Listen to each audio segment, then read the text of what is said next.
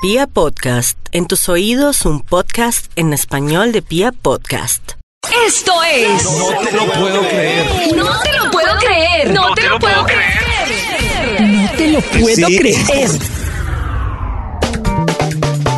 Bienvenidos a este nuevo episodio de No te lo puedo creer. Y quiero contarles que en esta oportunidad tengo algo bien interesante que sé que muchos los llena de misterio, de dudas y es lo que vamos a tratar de resolver hoy en este episodio. Y es que les tengo invitada a una comunicadora de animales. Vamos a aclarar porque yo también estoy un poco desubicado como ustedes y esa es la idea. Ella se llama Lina Lamos y en este episodio de No te lo puedo creer nos va a explicar bien eso de la comunicación con animales. Primero que todo, Lina, bienvenida a este episodio de No te lo puedo creer. Muchísimas gracias por invitarme. Estoy encantada, efectivamente, que mucha gente se lo pueda creer. Eso, ese es el objetivo cuando terminemos este episodio. Lina, hablemos un poco en qué consiste eso de la comunicación con animales. Si es porque mucha gente dice que será entender su comportamiento, leerles los pensamientos o realmente hablar con ellos. ¿Cómo es esto? Las personas pasan efectivamente por todo ese tipo de análisis, ¿no? ¿Será interpretarlo? ¿Será que eres un poco intuitiva? Es algo muy básico, es entender lo que ellos sienten, piensan o quieren. Entonces ahí vienen muchas preguntas. Entonces los animales hablan. Sí, los animales hablan, no en un idioma, los animales se comunican por imágenes, igual que nosotros, que la mayoría de personas, no todas las personas. Y eh, en sí que la mayoría de los niños. Por eso los animales tienen una perfecta comunicación con los niños. Somos los, somos los adultos los que la dañamos. Esa comunicación por imágenes, cuando es recibida por la persona, tiene un como autotraductor, lo, lo he terminado definiendo yo, que interiormente, por ejemplo en mi caso, se escuchan como voces, lo que no significa que los animales se hablen como voces. Es que esa es una de las preguntas que la gente te hace, ¿yo los animales tienen voces? Yo antes contestaba, no, los animales se comunican por imágenes, o sea, muy recta en, mi, en mi parte científica en ese aspecto. Pero en este proceso de aprendizaje me he dado cuenta que no es que tengan voz, sino que mi, mi autotraductor de ese mundo, de ese animal, hace que dentro de mí se haya una voz de ese animal, que termina siendo muy similar a su personalidad o muchas veces a lo que las personas que conviven con los animales uno- piensan. uno diría, ¿será que la voz del Fresh Poodle es igual que la del Rottweiler? Eh, y sí, pero pensaría no. que el Rottweiler va a tener una voz ruda, gruesa. Exactamente, como, Claro, como en las películas de Disney. Exactamente. Efectivamente. Bueno, y yo te iba a preguntar, pero ahí surge la duda que las personas que están escuchando este episodio dirán, bueno, y yo tengo que siempre que ir a donde un experto para entender todos esos sentimientos, lo que piensa, lo que tiene y lo que quiere mi mascota podría ser, o, o yo también puedo llegar a, a ese nivel de tratar de entender a mi perrito, a mi gato o a mi mascota. Eso es súper importante y una de las cosas que siempre yo coloco en uno de mis hashtags en redes sociales es comunicación animal responsable. Todos podemos comunicarnos con los animales. No, es, no es un don excepcional, efectivamente, ni a las que hablamos con animales, por los que hablamos, la mayoría somos mujeres. No sé si porque somos más ¿Eso sensibles. en algo? O- Pues es que casualmente, ya haciendo un barrido de los comunicadores a nivel mundial, la mayoría somos mujeres. O sea, no es un tema solamente de Colombia. Además, Colombia está despertando en este aspecto tarde, por llamarlo de alguna manera. Pero en Estados Unidos puedes encontrar 300 comunicadores, de las cuales son mujeres, la mayoría. En Sudáfrica hay una muy famosa, que, que es la de la historia del leopardo negro, que yo siempre pronuncio mal el apellido, digo Ann Bickenbach, pero es Ann algo, el apellido, súper raro. Pero si uno busca Leopardo Negro en YouTube, la encuentras por todos los sitios. Ella es la pionera de la comunicación con salvajes en Sudáfrica. Y hay tres o cuatro más también mujeres. En Asia ahorita hay un boom enorme, todas mujeres. Entonces yo pienso, ¿será que somos más sensibles en ese aspecto? ¿Que somos más en comunicación de imágenes que podemos conectarnos con los animales? Puede ser uno de esos temas. Alina, ¿cómo la picó ese bichito de terminar diciendo, oiga, yo me quiero comunicar, no sé, con los animales en general o con mi mascota? ¿Cómo terminó metida en esta historia? Pues yo no dije que quería comunicarme con los animales. Yo siempre, a mí siempre me han gustado los animales, pero tenía una vida normal, por llamarlo de alguna manera, como todo el mundo. Es más, inclusive ni siquiera era animalista, ni siquiera era activista. O sea, creo que Nada. tenía, no, yo podría decir que estaba dentro del mundo de los mascoteros, como así los llamamos en España, los propietarios de animales. El, pero mi proceso personal de vida me llevó a que mi caballo me hablara. Entonces yo estaba separándome en ese momento. Y pues naturalmente si alguien le decía que yo estaba escuchando lo que mi caballo me estaba diciendo, pues dije, de divorciada psiquiatra directamente. La dejó mal. Me dejó mal, literalmente. Entonces ya adicional, escuchas el perro o vas escuchando a los gatos en la calle, entonces ya estás loca. Y empecé a, bueno, ¿qué está pasando? Mi caballo tenía problemas de comportamiento, yo tenía claro que no era un tema de comportamiento, que algo estaba pasando con mi separación. Y empecé a buscar ayuda. Entonces primero busqué entrenadores, entonces el tema es que tienes que ser más dura con él, lo que es la doma en España es muy dura y había parte de mi sensibilidad que no me, no me permitía eso. Entonces me decían que era una mamá consentidora, que malcriaba mi caballo y yo sentía en mi corazón, claro, claro, claro, pero pues como humanizas un caballo de 900 kilos. Pero Sí. pues si de pronto humanizado con sentido, sí, soy, asumo mi responsabilidad. Pero empecé a buscar ayuda, como le hace todo el mundo. Y cuando uno está dispuesto a recibir la ayuda, la ayuda indicada te aparece. Y encontré un aviso que ponía masajes para caballos. Y dije, bueno, ¿será que está estresado? Entonces pedí información y vi que esa persona hacía consultas de comunicación animal. Yo no soy veterinaria, yo soy odontóloga. Entonces vengo del lado científico. Ella decía, ¿esto qué es? Y su mamá decía, y utilizan aromaterapia. Y yo tengo una maestría en biología. Y yo decía, ¿cómo así que aromaterapia si uno en Colombia utiliza los aceites esenciales en una vela para ponerlos en la sala? O sea, ¿cómo me la van a poner un aceite esencial a un caballo? Entonces esto me parecía O sea, tú te mantenías en tu plano racional y Claro, científico. claro, completamente en mi biología y no esta vaina que es. Pero con- pregunté, oye, ¿qué es esto? Y me dijo, no, sencillamente tú dime qué necesitas saber, haz unas preguntas concretas, me mandas una foto. Si hay comunicación, pues pagas tu consulta, si no, no. Y eh, hice mis preguntas muy particulares de lo que le estaba sucediendo, ni siquiera la curiosidad que a veces me sucede en las visitas. Oye, ¿será que le gusta, qué sé yo, el heno o el concentrado? No, yo quería saber qué le pasaba, cómo podía ayudarlo, por qué estaba enojado, por qué tiraba a todos los jinetes, por qué se iba contra todos los caballos. Todo en bienestar de él, ni siquiera preguntaba nada para mí. Y todas las cosas que me contestaron, todavía tengo guardada la comunicación, fueron cosas muy personales. Y su gran respuesta era que él tenía mucho miedo a que nos separaran porque mi ex marido se lo quería llevar. Y eso era totalmente la cierto. custodia del caballo. Efectivamente. Entonces la mejor manera para él de quedarse era portarse mal. Si él no se dejaba montar de nadie, él se quedaba. Entonces naturalmente eso para mí fue muy doloroso. Empezamos a trabajar ese duelo porque para él era un duelo. Y ahí fue cuando empecé a conocer el mundo de la aromaterapia, que es algo que yo combino en mis consultas y en mi vida diaria totalmente. Y ahí empieza ese camino personal. Gracias a un gran dolor, me reconecté, por llamarlo de alguna manera, con lo que yo vine a hacer en este mundo. Entonces dejé todo lo que estaba haciendo, comencé a trabajar en mi proceso de vida, en, en lo que yo tenía que sanar como persona, en lo que tenía que evolucionar, en entender mi perro y mi caballo, pero jamás en convertirlo en una profesión, jamás en trabajar para nadie. Y la gente vio tan drástico el cambio en mis animales que la gente empezó a llevarme sus animales. Yo tengo una duda, cuando dice que se puede comunicar, porque aquí no estamos hablando de comunicarse solo con perros ni con gatos, Sí. sino con, digamos, el reino animal en general. Sí, Eh, uno podría comunicarse con una vaca, con una gallina. con el que tú quieras.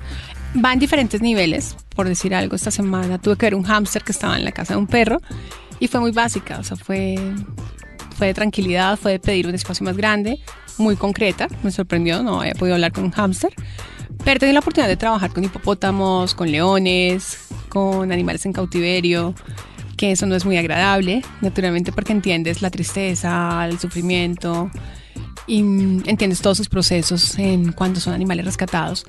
Entonces no hay diferencia, hasta he tenido oportunidad de negociar algunas cosas con algunas abejas, entonces es una experiencia en todos los sentidos. Hay con animales obviamente con los que no he hablado, tendría que ponerme así como la lista, pero, pero cada uno se convierte en una experiencia de conocimiento y de entender y respetar el reino animal. Porque con eso que me dices, tengo una duda. ¿Tú consumes carne?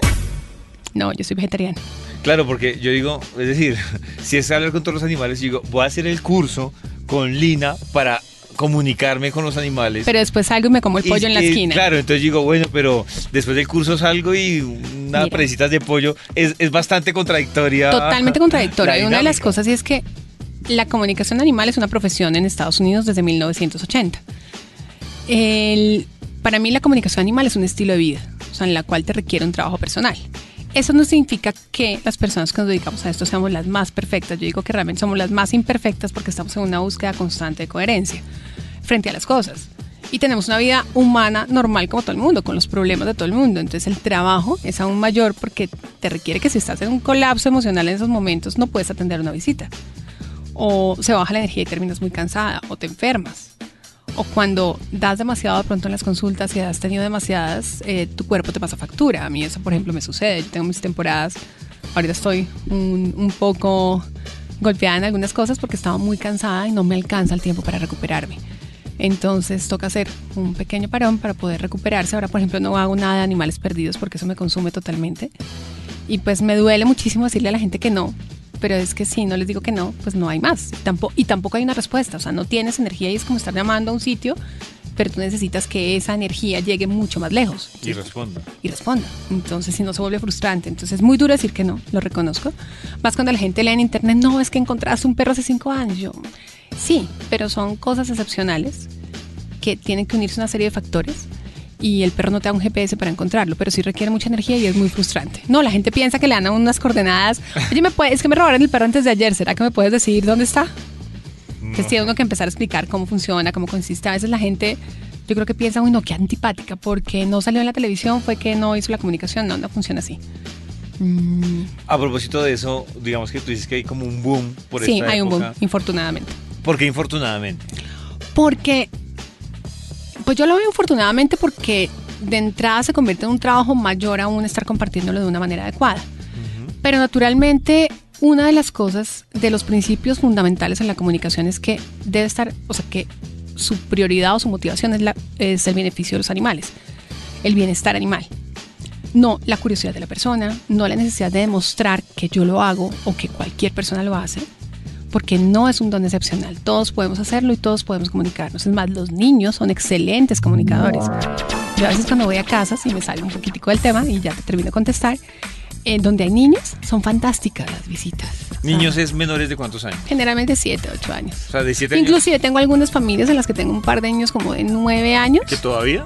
Ay, sí, tengo uno que es increíble. Estaba pensando en el que por la edad está como nueve años. Y tenemos unas charlas, unas visitas que la mamá se va porque él se pone a hablar conmigo, entonces nos ponemos a hablar con él, el perro, él y yo. Me dice, no, es que yo aquí como que no les entiendo a ustedes tres y es súper amoroso y que se convierte realmente en un proceso de educación, de tolerancia al medio ambiente, de respeto a los animales, de entender a todos los seres vivos de una manera diferente. Ese es el principio de la comunicación.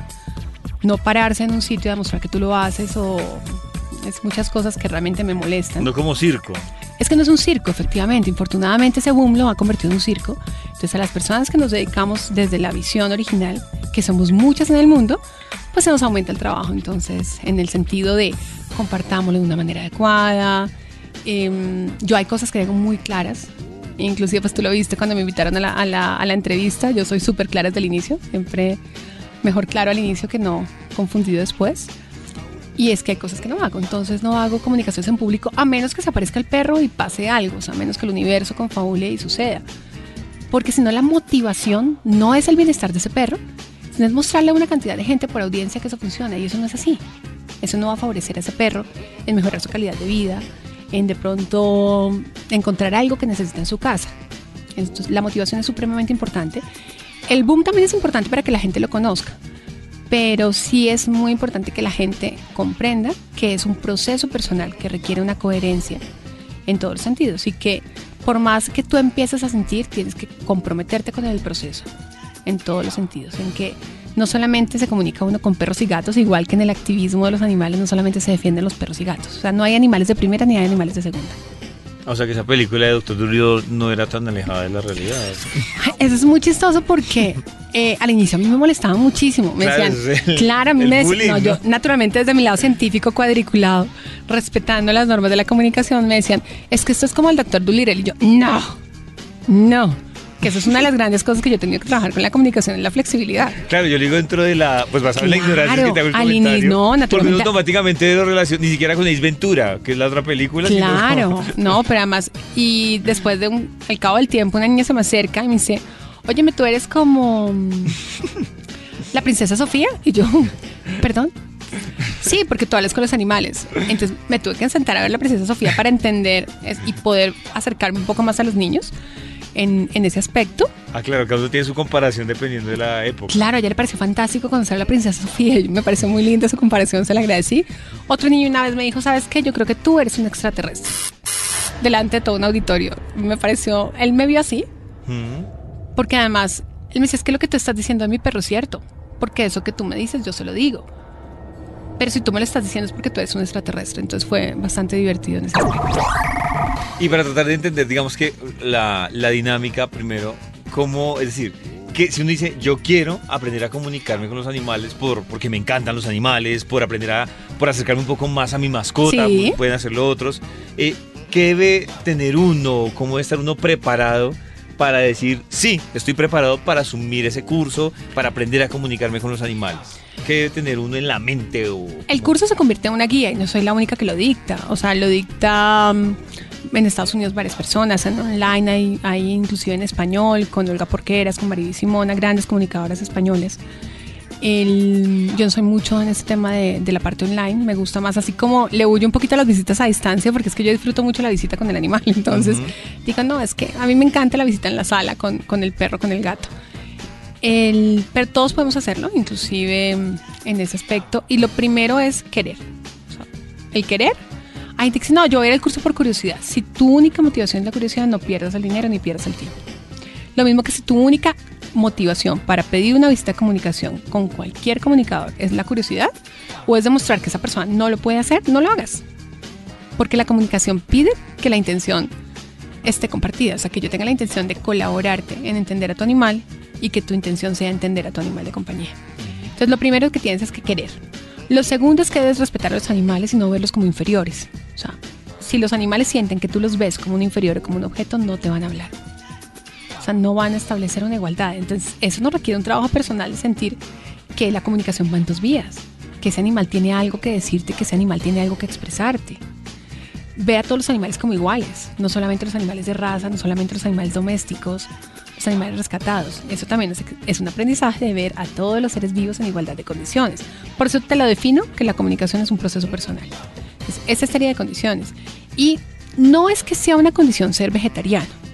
Lo que pasa es que si tú haces un curso y estás dispuesto a sentir, porque lo primero que va a suceder es que sientes, entonces puedes sentir la tristeza, puedes sentir la felicidad, puedes sentir un dolor, puedes sentirte mal o puedes sentirte muy bien, dependiendo de cómo se siente en ese animal. Pueden suceder como esas opciones. Puedes sentir miedo o puedes sentirte muy seguro. Si estás dispuesto a sentir muchas de esas emociones que a veces no nos permitimos sentir como personas, y dices, asumo el compromiso y me permito sentirlas. Tengo gente que no, que al primer momento que sienten como el miedo que está sintiendo el animal, dicen, no, ¿sabes qué? Yo como que esto no lo voy a poder manejar y me voy, me ha sucedido. Eh, o terminan el curso y dicen, mira, ¿sabes qué? Yo cierro el proceso porque me parece de Mara demasiado doloroso sentir el sufrimiento de los animales y es muy doloroso. Entonces uno de los procesos grandes es saber que cuando abres, eso es como configurar un programa en tu computador. En cuanto lo configuras, empieza a funcionar. Y en cuanto tú lo empiezas a alimentar con información, empieza a funcionar más. Si tú lo dejas de alimentar con, con buena información, se bloquea. Funciona exactamente igual. Ese es nuestro programa interno. Entonces, requiere mucho trabajo personal. No solamente es hacer un curso, sacar un diploma y abrir una cuenta de Instagram diciendo que eres comunicador animal. Es mucho más que eso. ¿Hay algún punto en que tu trabajo, la labor que haces con los animales, se cruza con un veterinario o con un zootecnista? O sea, ¿hay, hay alguna línea? No sé si tienes, por ejemplo, amigos o conocidos veterinarios Muchos. o zootecnistas, en el que hay un punto en que terminan, no sé si trabajando en llave o algo así. Muchos, muchos. Soy una bendecida, la verdad, de- con el gremio veterinario. No digo a nivel de Colombia, no tanto, pero por lo menos a nivel de Bogotá tengo grandes amigos. Mi mejor amiga es veterinaria. Y, mm, ¿Y ella qué dice? ella era una incrédula completamente, completamente sí. Cuando escuche esto se va a reír mucho, porque es muy científica. Por eso es la veterinaria de mis perros. Mis perros la escogieron. Ellos decidieron estar con ella y la, la adoran. Y es muy científica. Entonces, en una mente tan cuadriculada, muy similar a la mía en origen, pues entender algo diferente. Dijo, no, primero, ni siquiera es que pruebe con mi perro, sino que sintió la necesidad de cuando adoptó su perro, pues, con su marido, de conocerlo, que él es zootecnista. Y a partir de ver esa evolución, empezó a necesitar, oye, ¿será que me puedes ayudar con ese paciente? Mira, necesito sentir, entender por dónde buscar, qué hacer. Y eso fue mejorando también la calidad de vida de sus pacientes. Y así me pasa con muchos. O sea, O porque me llaman. en equipo? Claro, además adicional ella es una excelente comunicadora. Entonces, y se convierte un trabajo en equipo en muchísimas cosas. Yo creo que soy la mejor remitóloga en veterinarios porque la comunicación llega a una línea muy delgada hasta cuando tú sientes un dolor y entonces dices, listo, aquí coges como dos vías. ¿Qué camino cojo? Entonces, el que ha estudiado de pronto algo veterinario, algo de medicina, te puede decir, óyeme, pues tómate una pastica, como solemos hacerlo en las personas, tómate algo, que es, digamos que la bendita costumbre que tenemos todos de autorrecetarnos y también la tenemos en los animales. O el siguiente camino es, le enseño a la gente realmente a que vaya al veterinario como tiene que ser. Entonces llegan por dos vías. Muchas veces me escriben me dicen, mira, eh, mi perro ya enfermo una semana, ¿qué puedo hacer? Entonces yo molesto digo que con mi lado dulce, yo de eso soy muy felina, Entonces yo, todos se ríen porque saben qué significa mi lado dulce. Le digo a la persona, pide una visita a un veterinario, si no tienes uno, búscate uno eh, que esté certificado. Y si después de ir al veterinario necesitas algo adicional, con gusto puedes decir, pedir visita conmigo. Si el animal tiene un compromiso sistémico, la comunicación animal no debe entrar. Debe entrar a apoyar el trabajo del veterinario para saber qué necesita, qué puede, en qué puedes ayudar, cómo ese animal puede evolucionar de una manera. La siguiente vía en la que te llegan es que te llegan primero a ti porque la persona ni siquiera sabe que está enfermo. La semana pasada me pasó con una perra que quiero mucho y que la estaba viendo y yo en cuanto me conecté con ella, la saludé, somos muy amigas. Mi única sensación interna fue, no me siento bien. Ella en ningún momento me dijo, oye, me tengo un problema gravísimo. No. Porque si nosotros que tenemos Google a veces no sabemos que estamos enfermos, imagínate los animales. ¿Qué te pasa? No me siento bien. Dije, bueno, cuando acabemos, les digo a tus, mamás humanas, a tus responsables, que te echen un ojito y sino que te lleven al veterinario. Cuando acabamos de hacer nuestra sesión, de, mirar las cosas que necesitábamos, me dijo, oye, me- realmente me siento muy, muy, muy mal. Yo dije, dame un momento. Entonces llamé a la mamá y le dije, oye, yo soy partidaria de que ella vaya para urgencias. Tienen tanta confianza, me dijo, ya mandamos por ella. Y efectivamente terminó hospitalizada. De no ser así, esa hospitalización hubiera sido más tardía hasta que en su casa se hubieran dado cuenta de que algo le pasara. Porque esto fue una conversación entre amigas, oye, si tienes toda la razón, no me siento bien. Y al final ella me decía, realmente no me siento bien. Entonces, eh, hay veces que digo, mira, me molesta un poco las zo- zonas, de pronto zona hígado, zona riñones, consúltalo con tu veterinario. Puede que a veces no salga algo en los laboratorios, pero es que toda enfermedad o toda patología empieza por algo, que a veces ni siquiera es legible en los exámenes. Yo le digo, no importa que no te haya salido nada, pero póntelo como en tus notas de estoy atenta, por ejemplo, en el caso de los gatos, a que no deje de beber agua, que no deje de comer. Es enseñar a las personas a estar más atentos de sus animales, a aumentar esa sensibilidad. Entonces, estoy encantada de trabajar con veterinarios y realmente de ayudar a muchos animales en ese aspecto. No se trata de que adivinaste, que es un concepto equivocado, adivinaste una Claro, enfermedad. uno, porque no va. Es que hoy, leí un de- hoy leía un comentario efectivamente en redes sociales, alguien decía, no, es que las comunicadoras han adivinado muchísimas enfermedades, nosotros no adivinamos diagnósticos, o sea, el que te diga, oye, me tienes una hernia en la segunda lumbar, te está engañando, o sea, un animal jamás te va a decir eso. Te puede decir, ¿cómo describirías? Yo te devuelvo la pregunta a ti, ahora te voy a entrevistar a ti. ¿Cómo describirías tú un dolor de espalda? Mm, Describirlo, no. Creo que puedo hablar de local. Bueno, no sé, es que es más como una sensación, pero. Pero tanto como describirlo gráficamente. Sencillamente dirías, me duele la espalda. Sí, no hay. Siento, no sé, lo máximo es siento un tirón, siento. Exactamente hacen los animales, me duele, me pica, me rasca, presiona, me, du- me- me siento mal. Claro, no hay más. No hay más, entonces es que el caballo me dijo que tiene la, la- que tiene qué sé yo, un ligamento roto. No, él te va a decir que te duele, que no se puede mover, que es una destrucción totalmente diferente. Entonces, entre más claridad tiene la gente con ese tipo de cosas, menos se dejan engañar. Esto es. No te lo puedo creer. No te lo puedo creer. No te lo puedo creer. No te lo puedo creer. Ustedes están conectados con Vibra Bogotá 104.9 y en este episodio de. No te lo puedo creer, estamos hablando con una experta que nos está enseñando lo importante que es cada uno de nosotros aprender a comunicarse con los animales o más aún, aprender a comunicarse con ese animal de compañía que tenemos. Sí, no mascota, animal de compañía. Perro, gato, no sé cuál será, pero es importante digamos que el perrito, el gatico, yo lo entiendo como un animal doméstico. El gato Sí. entiendo que es un poco más independiente de los que he escuchado que lo comparan. Eh, pero ¿qué pasa, por ejemplo, con animales que uno le queda la duda de, de su doméstico? Es decir, te hablo de peces, eh, pájaros, eh, tortugas, que se han vuelto tan común como llevarlos a la casa y Sí. que entren en ese ambiente. No sé si tengo la oportunidad de, de compartir esa relación, a ver si un pez realmente, primero porque, es decir, personalmente tener un pez de mascota me parece aburrido para el que lo tiene y para el pez Metido en eh, una en caja. el acuario. Claro. No sé esa dinámica de... Mira, primero que todo, de entrada, una de las, de las cosas, por lo menos que, em, por lo menos a nivel de la comunicación animal, de, en- de cómo se trabaja en Europa, que es de donde yo vengo, una de las cosas que intentamos es quitar ese concepto de mascota, no desde el punto activi- del tema del activismo, defensa de los animales, sino es darles la posición de seres vivos que tienen en nuestro hogar. La mascota implica propiedad. y los países van evolucionando a considerar que son seres vivos parte de nuestras familias. Muchas familias decidimos no tener hijos y tener animales de compañía.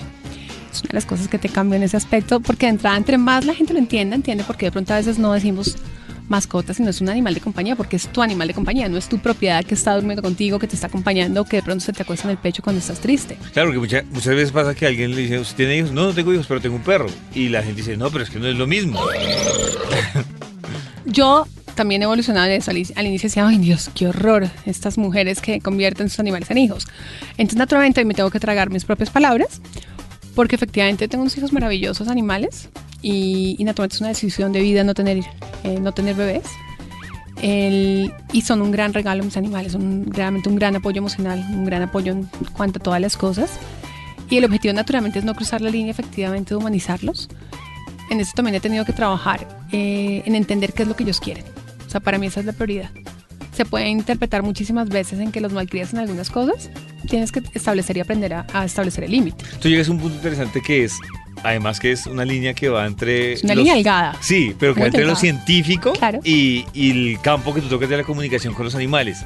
¿Cuándo tú podrías decirme unas generalidades que uno diga, usted está humanizando a su perro o a su gato? Hay uno que es un punto muy importante y es no dejarlo ser ni perro ni gato. Entonces, ¿a qué nos referimos? Hay un punto súper importante. Entonces ahí, mejor dicho, yo, toda la gente que empieza a mirar mis redes va a decir, uy, pero ella le coloca ropa a sus perros cuando quiere. No a toda mi manada. Parte de mi manada les gusta una chaqueta cuando está haciendo frío. Tengo dos que no les gusta, o sea, me miran como ni una bufandita, ni siquiera para una foto. Eh, pero no dejarlos ser perros, no dejarlos olerse con otros animales, no dejarlos jugar, no dejarlos caminar en el suelo, ponerles zapatos, meterlos en bolsos, alzarlos y no dejarlos andar. O sea, te lo resumo Eso de una manera humanizar. rápida, es completamente humanizarlo. O sea, es como el niño no me puede salir descalzo. No, es que le toca dar la comida en la mano porque no come. ¿Cómo así? Si no come, se levanta la comida. ¿O es que acaso su mamá cuando usted desayunaba, si no comía, iba detrás de usted con el desayuno todo el día? No, es exactamente igual. Los animales hay que dejarlos ser animales. Dormir, por ejemplo, con el, la mascota, ¿es humanizarlo? Bueno, ¿O Desde el un- punto de vista- una dualidad ética ahí? Ahí tengo una dualidad ética porque es que mis redes sociales me delatan. Entonces, eh, naturalmente tengo unas camas hermosas en las que deben dormir mis animales, pero tengo una cama king size maravillosa en la que duermen todos mis animales conmigo. Entonces, pero reconozco que soy yo la que lo necesito. Lo tengo clarísimo que sería una soledad muy grande si no tuviera esa compañía. Ujú. Y lo reconozco, o sea, yo no estoy, por eso digo, no soy la más perfecta en ese aspecto. Intento que mis animales sean equilibrados, que sean perros, eh, hablan todo el tiempo. Ellos tienen en su Instagram, en sus redes, son muy graciosas porque son muy comunicativos. Eh, pero tengo ese lado humano, efectivamente, en el que mis animales son mis animales de compañía y que para mí hay un concepto súper importante. La teoría dice que pues si duermen aparte, están más equilibrados. Yo digo que si tu vida es equilibrada como la has organizado, está bien. Si mis animales son equilibrados durmiendo conmigo, para mí ya está bien. Y eso es una de las cosas que intento hacer en las visitas. Cuando encuentro, ayer me pasaba un, un perro al que quiero mucho, que es muy conocido en redes porque ese perro lo perdió a Bianca hace como tres meses en un vuelo. Entonces lo visité, muy lindo, además me encanta. Siempre tengo que decir que es mi favorito porque si no, no me habla. Y eh, teníamos un perro nuevo en casa. Y yo dije, bueno, ¿cómo estamos? ¿Estamos bien? ¿O queremos cambiar cosas? Porque no se trata de que un comunicador venga a decirte cómo manejar tu vida. Ni siquiera una persona que se dedica al tema de comportamiento. Si la dinámica en tu hogar ya está bien, si tu perro es un perro sano, si tu perro es un perro equilibrado, y ese mundo que tú tienes está bien, se debe quedar así. La teoría está perfecta para los libros. Entonces, no, pues mira, si hay cosas que queremos cambiar, yo, bueno, entonces tenemos que empezar a cambiar cosas de ustedes, cosas muy básicas. Respetar la jerarquía del otro perro, no, son- no eran temas muy profundos, pero la pregunta importante fue, ¿nos va bien como estamos? ¿O queremos cambiar algo? Eso es súper importante. Entonces ahí tocábamos el tema de con quién va a dormir el perro, que es una de las cosas. Entonces yo intenté, yo intenté que durmiera en el salón, pero naturalmente me sentía muy sola y terminé dejándolo dormir dentro. Ent- y lo reconozco, es una necesidad egoísta mía. Porque me encanta, me encanta que vean televisión conmigo, a ellos les fascina, pero son muy perros. Salen, juegan, se ensucian, se embarran, eh, van al colegio cuando yo tengo viajes, entonces, y juegan con otros perros. Es parte de mantener ese equilibrio de, de la vida, de la misión que ellos tienen de amor incondicional conmigo y de hacerlos feliz de lo que ellos quieren. para las personas que tienen mascotas, y hablando específicamente que sobre todo es, eh, bueno, quitemos lo de mascotas. Animales de compañía. Que tienen su animal de compañía, llámese gato o perro, Eh, tienen su animal de ya, compañía. uno, uno más que To- convencí. Tengo que empezar a cambiar eso. ¿no? Claro, claro. además conozco, yo tengo, es decir, tengo conocidos y conocidas que, como tú dices, se refieren a su animal de compañía Mi hijo. como mi hijo, mi hijo, mi es, hija. es, es como, yo digo que esa parte, Mis mi hijas. hijo, se ha convertido como en una abreviatura de no considerarse un objeto. Yo creo que ha sido la traducción de la gente. No, pues que no es mi mascota, es alguien que es súper importante en mi vida, es un ser que es importante en mi vida. Eh, y yo creo que lo único que encontró la gente para definirlo fue decir mi hijo. Sea, hay gente que naturalmente se ofende. Se ofende porque, porque digas Sobre que- todo los que tienen hijos. Sí, claro, hay mucha gente que tiene, que tiene hijos efectivamente y se, y se ofende en ese aspecto, pero pues yo no me ofendo porque la gente tenga hijos de dos patas. Claro, yo sé que hay Entonces muchos nadie tiene por qué ofenderse que yo tenga hijos de cuatro patas. Yo sé que hay muchas generalidades en términos de, de tener una buena relación con el hijo o la hija de uno. ¿Sí? eh, hablando del animal de compañía. En este caso, tú podrías hablarnos con esa experiencia y esa comunicación que has Sí. tenido con, con esos animales de compañía, de algunas generalidades que uno diga, hey, si usted tiene un perro o tiene un gato, hay generalidades que contribuyen a mejorar su relación con, con ese animal para que él se sienta bien y para que usted se sienta bien en ese espacio que comparten. Hablemos de gatos. Oye, eso sería un buen nombre para una sesión. Hablemos de gatos. Hablemos de gatos. Hablemos de gatos. ¿Por qué? Porque cuando a mí alguien me pide una consulta, yo ya tengo unas cosas, una serie de cosas que pregunto. De entrada, bueno, nombre completo, son temas de educación, porque la gente no se presenta, la gente te escribe y ni siquiera la urbanidad se nos quedó por otro lado. Entonces yo siempre, nombre completo, dónde viven, cuántos animales hay en su familia, cuál es su motivo de consulta. Y cuando son gatos, entonces hago unas pequeñas preguntas. Porque las consultas en los gatos son casi siempre las mismas es muy raro que me digan, no, es que quiero, quiero que vengas y me digas si mi gato necesita algo más, si es feliz, si puedo hacer, o sea, son muy pocas. La mayoría son, son porque orinan fuera de su arenera, porque rasgan los muebles mm, o porque se llevan mal entre ellos, digamos que son como las, las tres generalidades. Entonces, ahí yo siempre tengo unas preguntas, es, ¿tienes las areneras adecuadas? ¿Tienes tus exámenes veterinarios al día? ¿Tienes las adecuaciones en casa para tener un gato? ¿Por qué? Porque llegaba a las visitas y me encontraba que este pobre gato tenía una arenera en la que ni siquiera cabía. No tenía nada de adecuaciones para gatos, para escalar, para jugar. No tenía juguetes. Llegaba uno y uno, ni siquiera, oye, aquí no hay un gato. Cuando aparecía un gato, oye, ¿dónde hay un rascador? No, es que no tiene. ¿Y cómo pretendes que no te dañe los muebles? Es un gato, no un perro. Entonces, uno de los de las grandes cosas que me encuentro es que mucha gente trata a los gatos como perros. No es que te quiero pedir una consulta porque es que mi gato no se deja consentir de mí. Es que son gatos. Y ellos deciden cuándo vienen contigo. Entonces, si pretendes que eh, esté todo el tiempo contigo, consíguete un perro. Yo, Ah, tienen comportamientos muy diferentes. totalmente diferentes. Pues Entonces, digo yo partiendo de la ignorancia que no he tenido un gato. Claro, entonces a raíz de todo ese tipo de cosas, eh, yo digo, bueno, tu motivo de consulta es porque tu gato daña tus muebles, pero es que no tienes ni un tubito para escalar, ni una cuerdita, ni un túnel. ¿Cómo pretendes? Entonces, ahí era muy frustrante para mí porque se acababa la visita. Claro.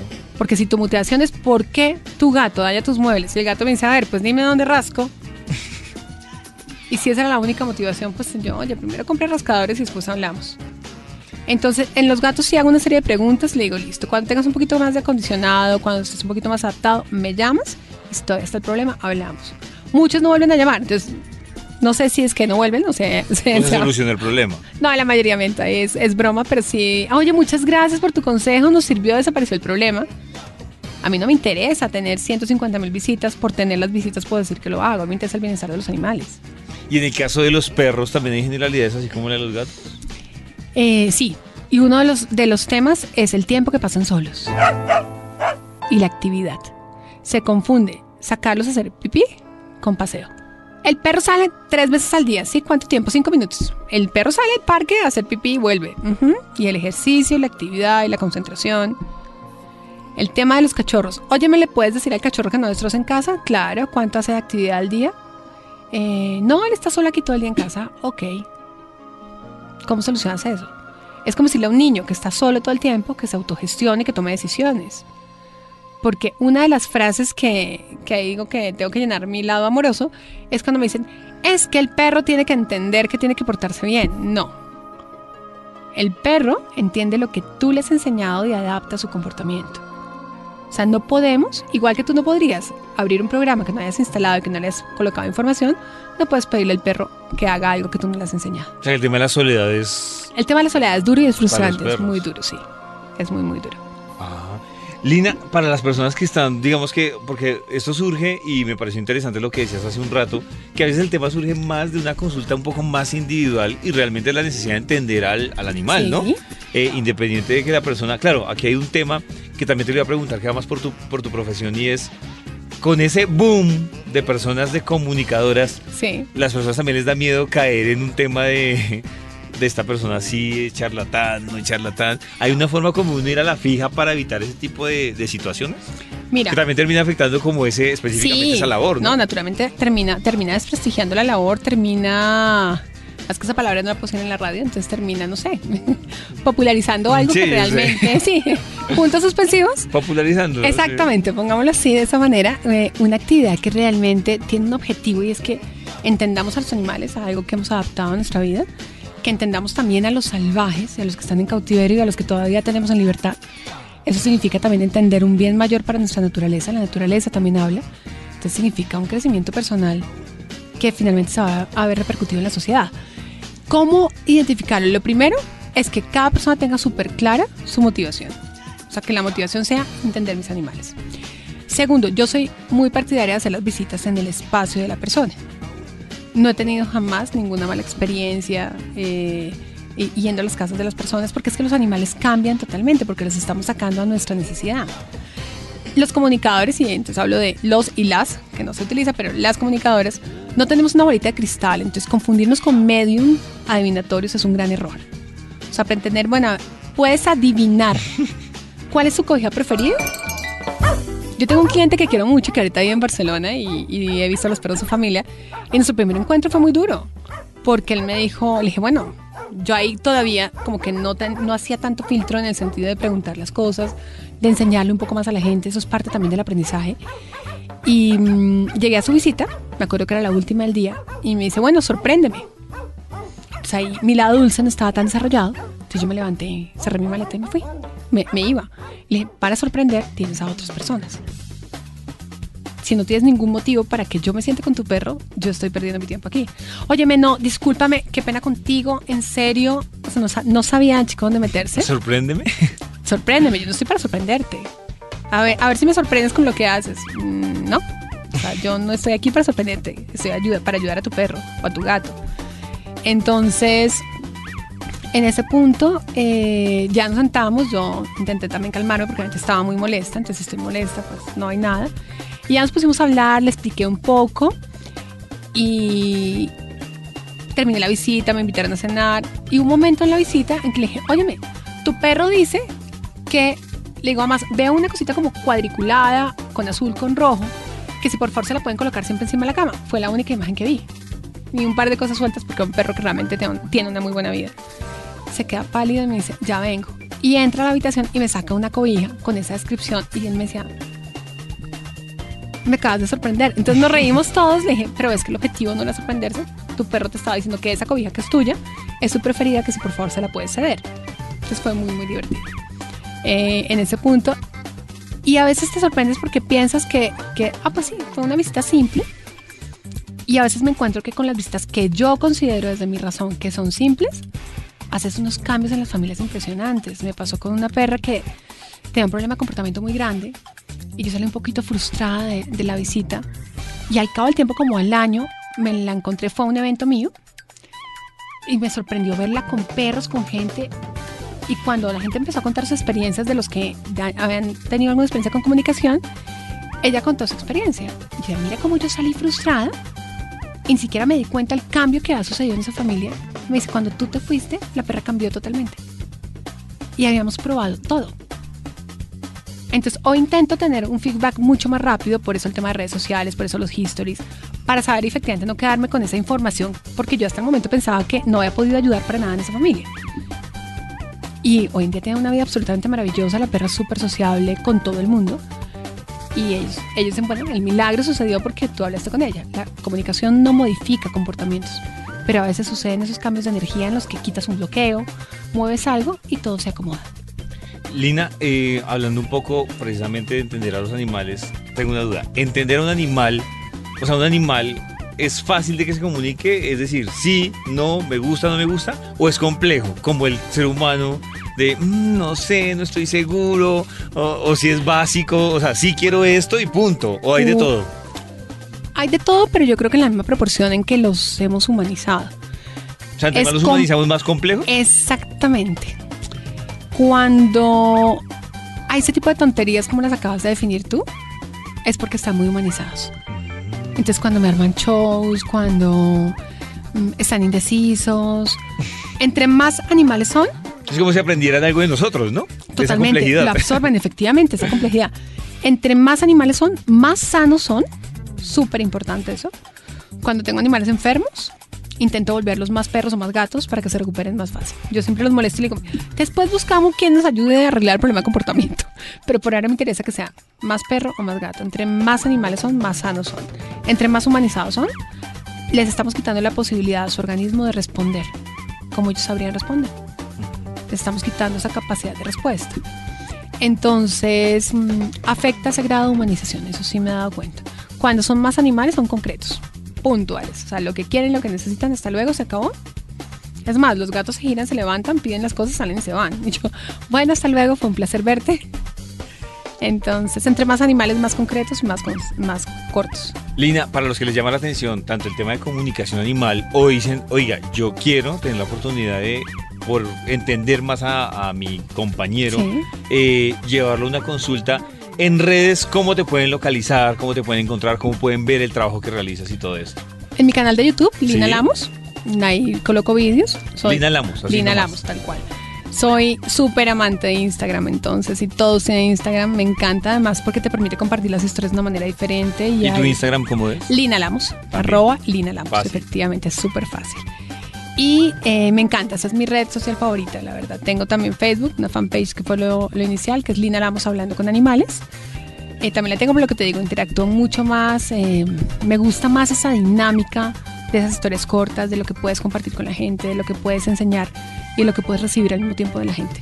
Y para pedir una consulta, que ya uno diga, quiero una consulta tanto para mi perrito, para mi gato, o quiero una consulta para mí porque me interesa aprender el tema de la comunicación, ¿cómo pueden eh, hacer ese contacto? Igual también por redes sociales, ahí está el teléfono que igual es público, entonces lo damos. Sí, claro. 321-462-6061. No contesto llamadas, solamente por WhatsApp. Ah, aclararlo, ¿no? Ah, Porque mucha gente va a empezar a marcar diciendo, no, no me Pero- nunca me contesta. Efectivamente, además explico por varios motivos. Lo reconozco, sé que las palabras tienen poder, pero detesto el teléfono. Entonces, o hago consultas o contesto el teléfono. Pero solo Entonces, WhatsApp. opté efectivamente sí, porque cuando tengo tiempo que termino consultas, reviso los WhatsApp y los voy contestando. Siempre contesto. Si les ha pasado que de pronto pase un día y no les he contestado, que me vuelvan a escribir, porque yo recibo alrededor de 100 mensajes al día. Entonces, entre, entre el inbox de, de Instagram y el, el WhatsApp. Entonces, siempre, siempre, siempre contesto. Se me puede colar alguno que no, pero pues que tengan pendiente, que siempre contesto. Pues Lina, muchísimas gracias por acompañarnos en este episodio de No te lo puedo creer.